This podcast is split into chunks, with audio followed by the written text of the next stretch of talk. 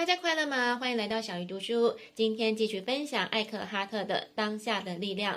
上一集聊到，遇到不喜欢的处境时，有三种选择：离开、改变，或是接纳它。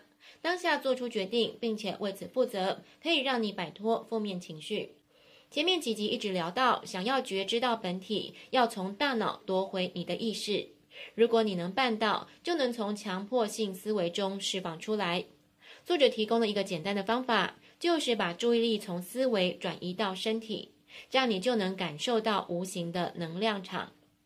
我曾经在冥想的时候感受到那一种能量。碍于时间的关系，我会另外做一集，专门提供给大家与内在身体连接的练习。除了作者提供的练习之外，你也可以检视自己现在的注意力在哪。你正在听我说话，这是你注意力的焦点。但是在这焦点的边缘，你仍然可以意识到其他的东西，例如周遭的环境或是其他人。另外，当你在听节目的时候，你的大脑也许正在活动，正在评断你所听到的内容。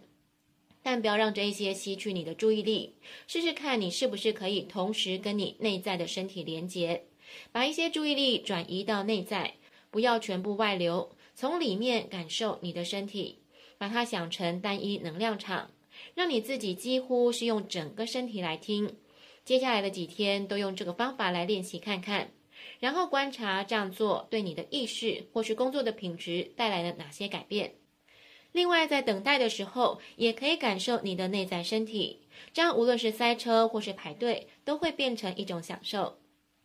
当你有情绪的时候，也可以把注意力放在感受到的情绪，检视一下你的大脑是不是执着在某一些模式，例如抱怨、自怜或是怨恨。这样是表示你还没有宽恕，宽恕就是放下悲愤。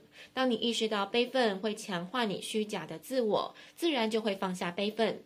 因为不这么做，你会得到更多的痛苦折磨，让生命的能量受到阻碍，甚至可能会带来疾病。当你真正宽恕的那一刻，你就从大脑夺回力量。一旦你宽恕了，你就能感受从本体散发出来的祥和跟寂静。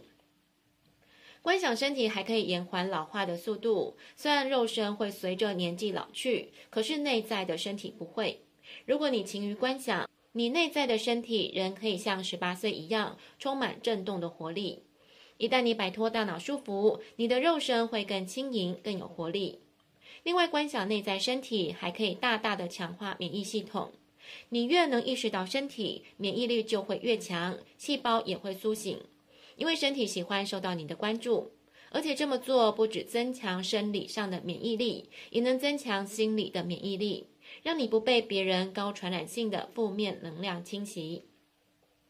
在这部分，作者同样提供一个增强免疫力的冥想方法。我同样会另外做一集，让大家能专心的冥想。作者还提醒大家，如果你需要使用大脑来处理事情，同样可以在跟内在身体连接的时候使用，因为这样你可以更有创意的使用大脑。所以下一次当你需要一个解答或是创意时，请先暂停思考。把注意力集中在你内在的能量场，感受它的极静。这样，当你再度思考的时候，会更有想法，更有创意。另外，在听别人说话的时候，同样用整个身体听，而不是用大脑听。当你一边听的时候，一边感受内在身体的能量场，这样可以把注意力从大脑抽离，创造一个极静的空间。这同时也是创造空间给对方真实呈现。